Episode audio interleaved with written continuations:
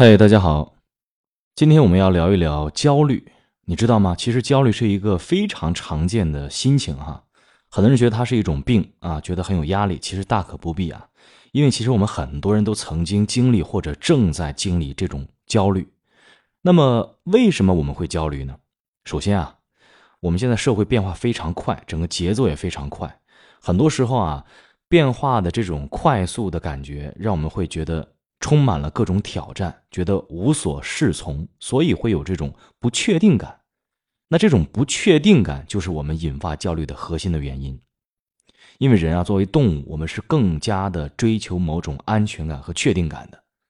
比如说，我们面临的工作压力带来的焦虑，家庭压力带来的焦虑，啊，亲子关系压力带来的焦虑，甚至是经济压力、人际关系等等，甚至是我们的学术焦虑。那这些其实都是催生焦虑的重要的源头。更重要的，其实我们内心啊，很多自己的情绪状态，一些负面的情绪也会侵袭我们的心灵，导致焦虑的出现。比如说自卑呀、沮丧呀、孤独呀、自闭呀等等。那怎么去缓解焦虑呢？给一下几个方法，希望能帮助到大家啊，也是我跟心理学的博士生朋友咨询过以后啊，得出的一些结论。第一点啊，你要明白自己的情绪和感受，就是你要接纳自己哦，我现在正在焦虑，并且我也接受我处在焦虑的这种状态，就是你去观察它，你要搞清楚自己处于焦虑的这种状态和感觉，有助于我们更好的去应对压力和挑战，并且去保证你的心理的一个积极的状态和健康。你也可以试着啊，用笔或者手机记录一下你自己目前的一些情绪变化，甚至把你的一些思考啊、感受啊都记录下来啊。这样的话，你也会更加的了解自己，了解自己的情绪，了解自己的身体。第二点呢，啊，选择啊，比如说去到野外啊，或者跟一个朋友聚一聚，放松一下，也是一个好的办法。因为啊，这种身体上的放松、环境上的变化，有助于我们缓解身体和心理上的压力。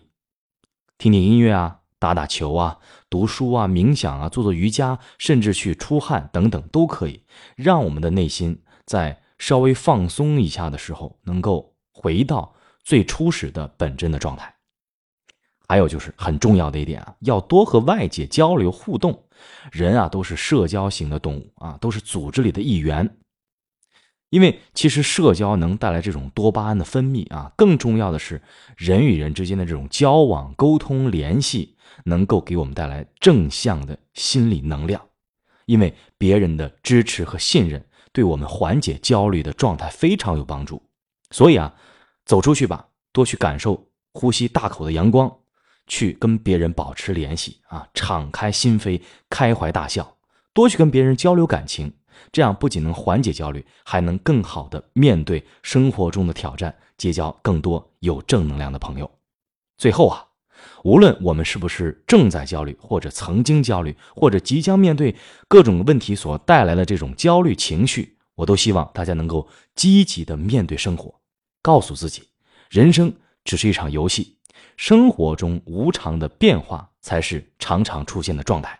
我们要积极的迎接生活，拥抱不确定性，因为只有这样，我们才能从根儿上摆脱焦虑的困扰，早日回到正常的状态。好了，我们既然无法完全避免焦虑，我们就要接受它，拥抱它，更好的和它相处。谢谢大家的收听，我们下次再见。